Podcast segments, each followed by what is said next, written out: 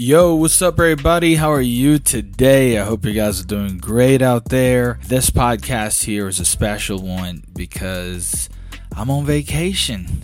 Well, Behind the Language is back, but I gotta confess, I'm not in the work mood today because I am on vacation, y'all. And I'm so happy. And uh, you have probably seen this on my Instagram. And by the way, if you haven't followed me on my Instagram yet, you should go there right now and follow so you can see everything that I'm doing here. Well, my Instagram is at teacher.rodrigo Well, uh, you know that I am in Miami, Florida in the United States, and I'm having a great time here with my fiance. And you know, even on vacation, you know the deal, right? I cannot stop working. Y'all know English is my number one passion, and I'm glad that Natalie is not around here to listen to this sentence because, you know, she believes that she's the number one passion, but she is uh, second because, you know, English is second to none. English is my number one passion. And being here in the United States is always great for me to update my knowledge, uh, you know, when it comes to slang terms, expressions, and of course to put my English into practice in the streets, supermarkets, drive throughs, outlets, and of course, Ross, because you know I dress for less.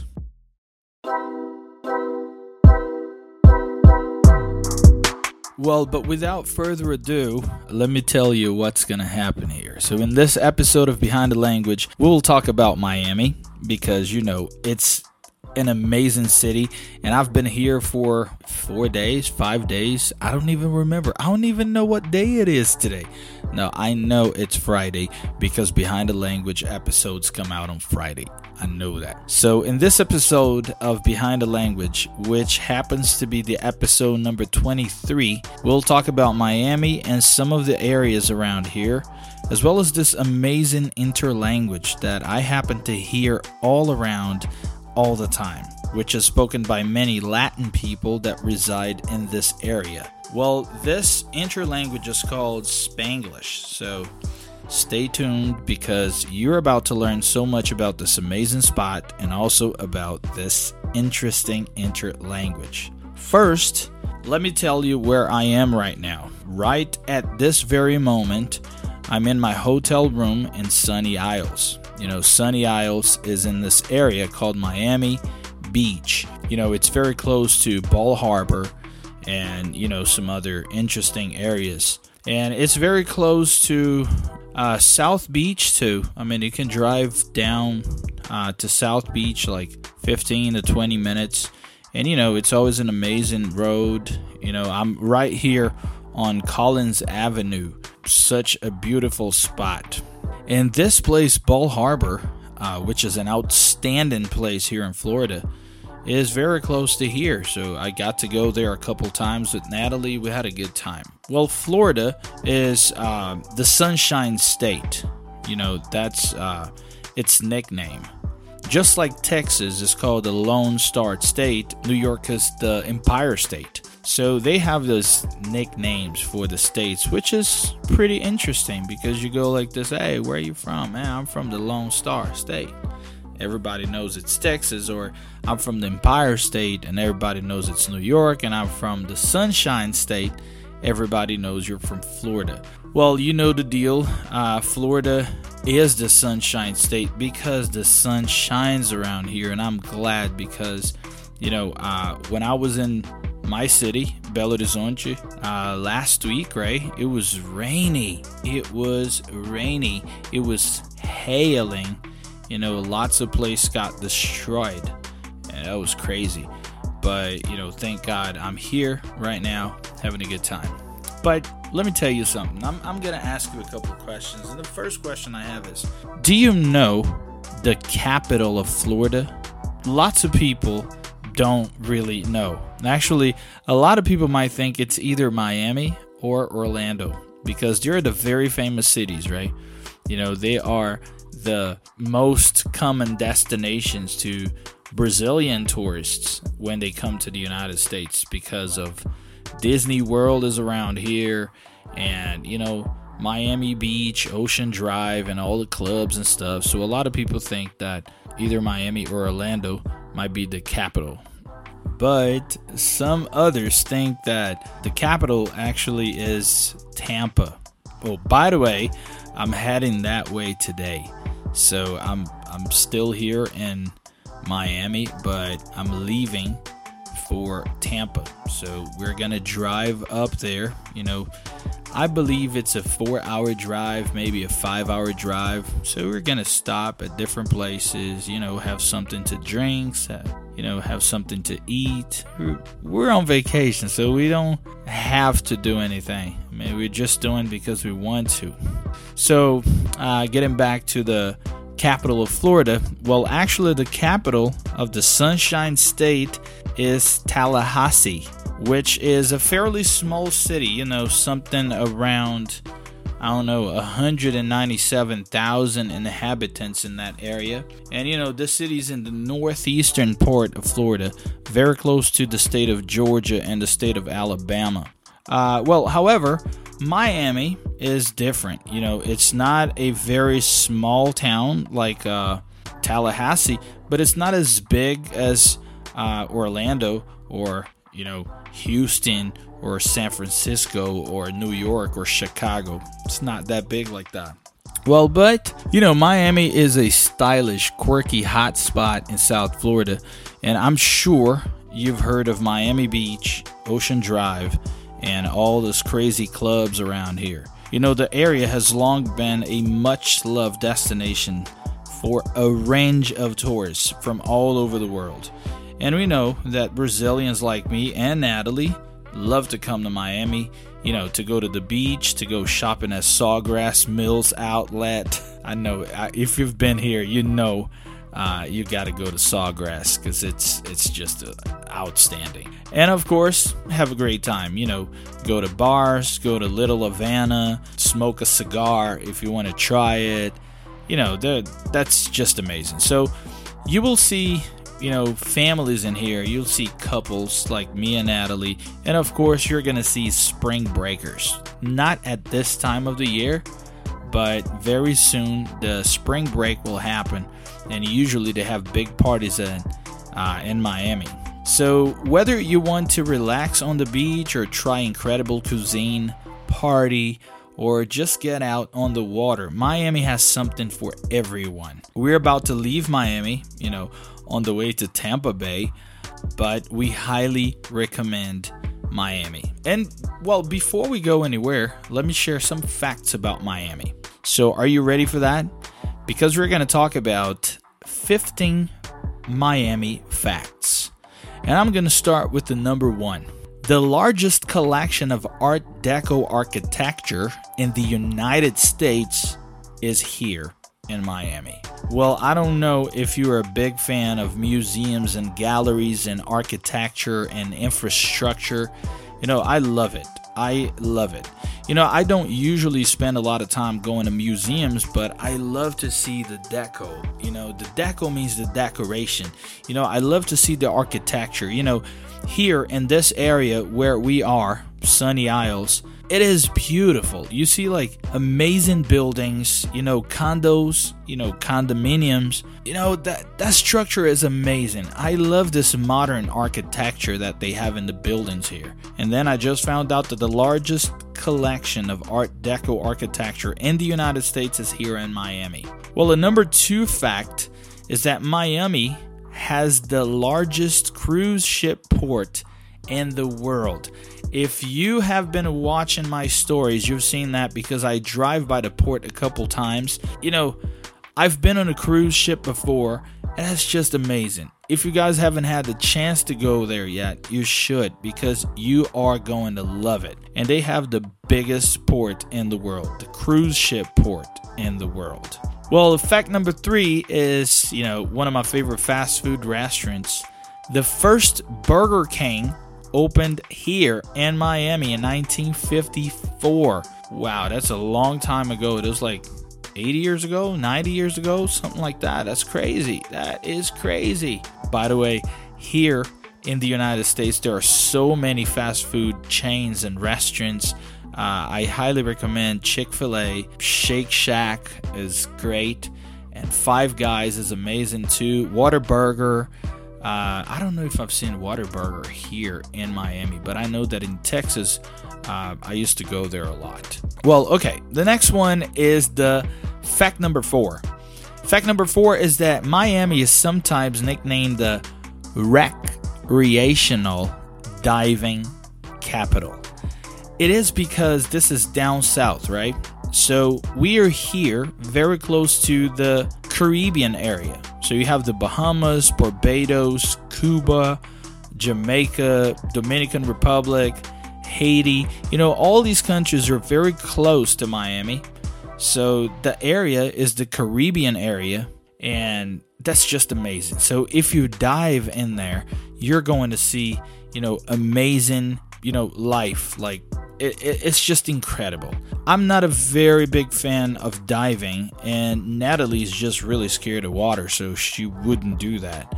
And I'm really afraid of uh, sharks, so that's why, you know, I don't feel very comfortable in there because, you know, my mind just imagined too much. Well, fact number five it has the nickname Magic City. And, well, I agree with that. You know, it, it is magic. You know, everything around here looks clean and beautiful. Of course, you have problems just like any other cities around the world, but it, it's just amazing. Well, fact number six it has the largest concentration of international banks in the United States. We're going to talk about this because, you know, there are people from many different countries in Miami. Brazil, Colombia, Venezuela, Cuba, Argentina, you know, people from Europe, you know, there are people from all parts of the globe. So it's just like that. And that leads me to the fact number seven. Look at that. Little Havana was named a national treasure. Well, I don't know if you know that, but Havana is the capital of Cuba. So the Little Havana is just like a place here in Miami that resembles, you know, characteristics that's just very similar to Havana. So, or as they say, Habana, Little Havana or Little Havana. It's just beautiful. Fact number eight Miami has the second biggest population in Florida. I'm not sure about the first one, but I believe it's Orlando. Well, yeah, so this is the second biggest population. So be extra careful. One thing is, if you want to go all the way down to Key West, for example, wake up very early in the morning. Let's say about 4:30, 5 o'clock in the morning, so that you don't get caught in traffic. You know, because after seven in the morning, you know, a lot of people are going to work, a lot of people are going to the beach and stuff, so you're gonna get caught in traffic. So wake up early in the morning so that you can enjoy the beautiful road. You've seen that. And, you know, I just have no words to describe. Okay, moving on to the fact number nine. The city is named after Miami, uh, which is a tribe that once lived here. So, uh, I don't even know how to pronounce that. I don't know if it's Maya Ami or Maya Yemi or Maya Yami, but well, but now we know that Miami came from this uh, name, which was a tribe, you know, a tribe of Native Americans that used to live here back in the day. Well, number 10, the Cape Florida Lighthouse is Miami's oldest structure. As I told you before, when you're talking about the Art Deco architecture, I really love these things about the structure, the infrastructure, the architecture. So when you see the Cape Florida Lighthouse, I was like, wow, that's a nice building. And then we just found out that's the oldest structure in the city. That's just amazing. Fact number 11 Miami is bounded by two national parks. So if you guys are, you know, the outdoor type of person, you're going to love it because, you know, the national parks are beautiful. I haven't really had a chance to go and explore everything, but I got to see uh, a little bit of them. Fact number 12 Miami is home to five major league sports teams, which is amazing. You know, uh, we have the Miami Heat, for example, which is the basketball team, and four more.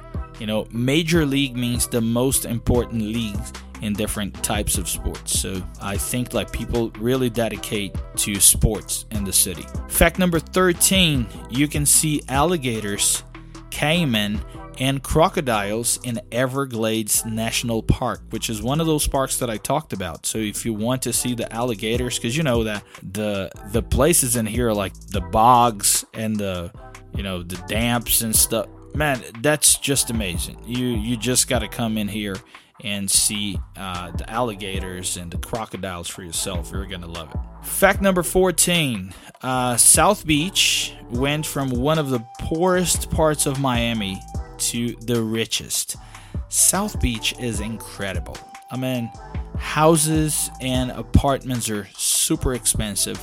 However, I have to confess that for me, Sunny Isles and Bal Harbour uh, look better, look more modern and more beautiful. And last but not least, the fact number 15 the population of Miami is 70 percent Hispanic.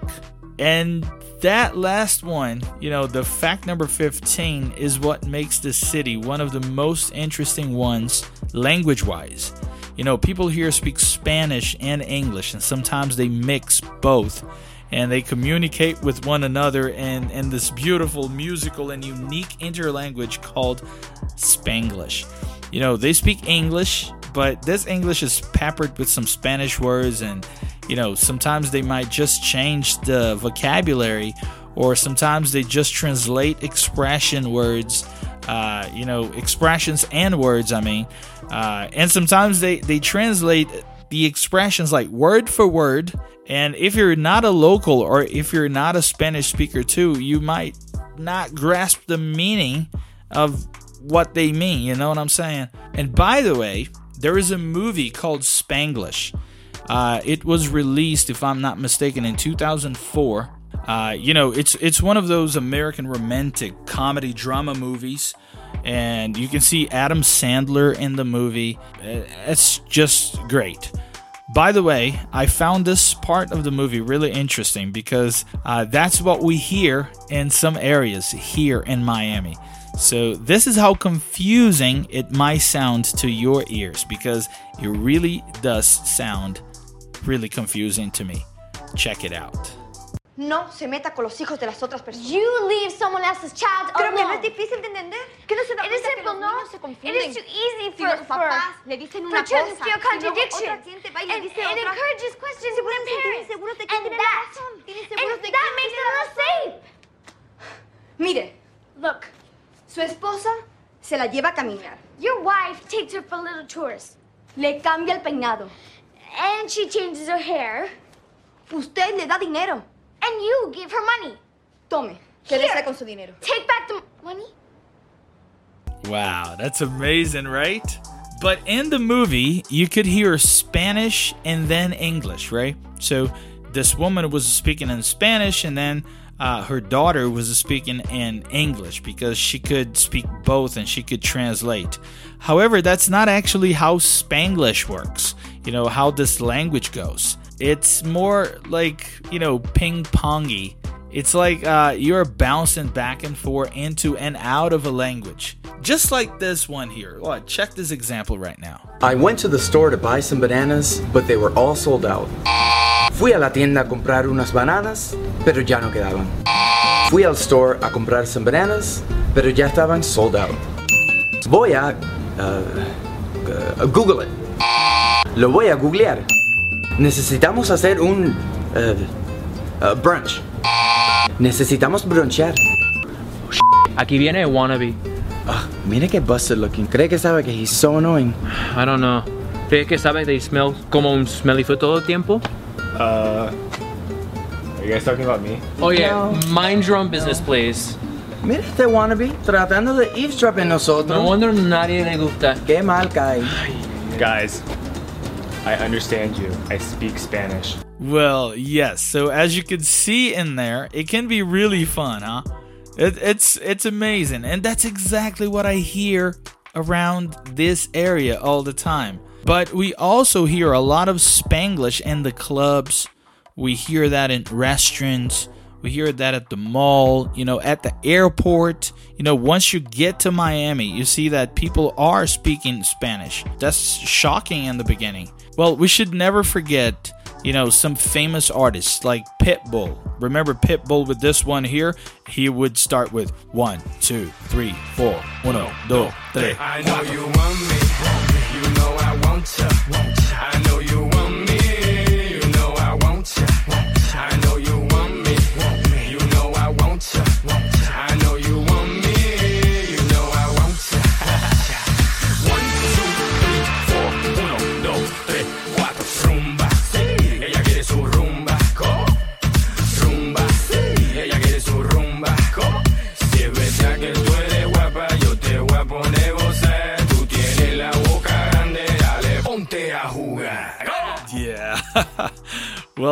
Besides that song, uh, we also got the famous, the most attractive, beautiful Colombian woman after Sofia Vergara, Shakira. Well, Shakira is from Colombia and she mobbed with Black Eyed Peas, and they released this amazing Spanglish song. Check it for yourself. Hey, yeah. Hey, hey. So they tell me that you're looking for a girl like me. So they tell me that you're looking for a girl like me. Ah, you're looking for a girl like me. Hey, I want a girl like Shakira. Hey, esa latina es tan rica. I wanna find me a chica que sepa vivir y que viva la vida. Anita bien bonita, elegante señorita. Girl, I want you and I need ya all of my life. Yep, baby, let's team up. I want a girl that shine like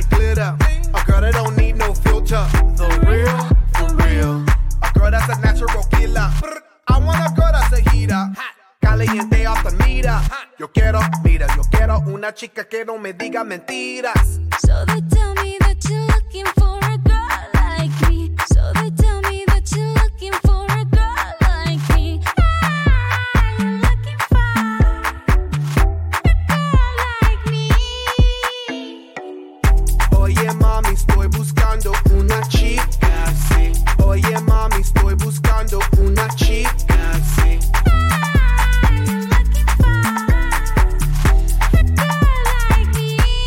Well, okay, y'all. I mean, with this uh, Florida vibe, with this Miami vibe, with this, you know, Spanglish vibe, uh, tengo que decir que estoy ready to manejar hasta Tampa Bay for some more fun. So, hasta luego. So, apparently, we're coming to the end of another episode of Behind the Language, your dose of English and culture. Don't forget to follow my Instagram at teacher.rodrigonorato. You know, get to see what we're doing here in Florida. And don't forget to follow the Instagram of English in Brazil at English in Brazil. I'm Rodrigo Norato from English in Brazil. Thank you very much for being here with me. See y'all around.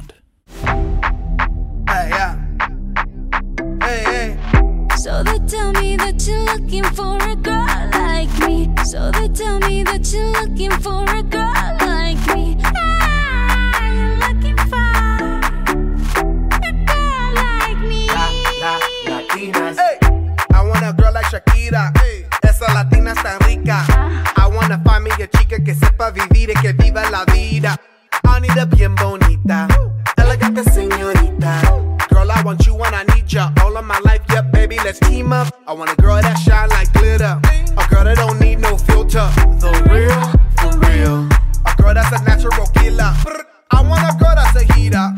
Caliente off the meter. Yo quiero, mira, yo quiero una chica que no me diga mentiras. So they tell me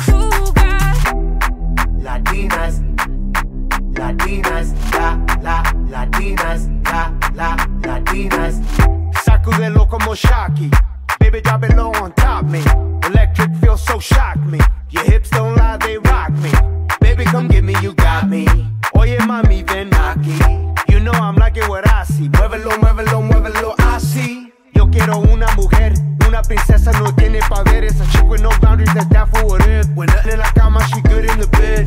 A girl that be using her head to use the cabeza the best. I want a girl who's a diva, no quiero otra, así eso es. So they tell me that you're looking for a girl like me. So they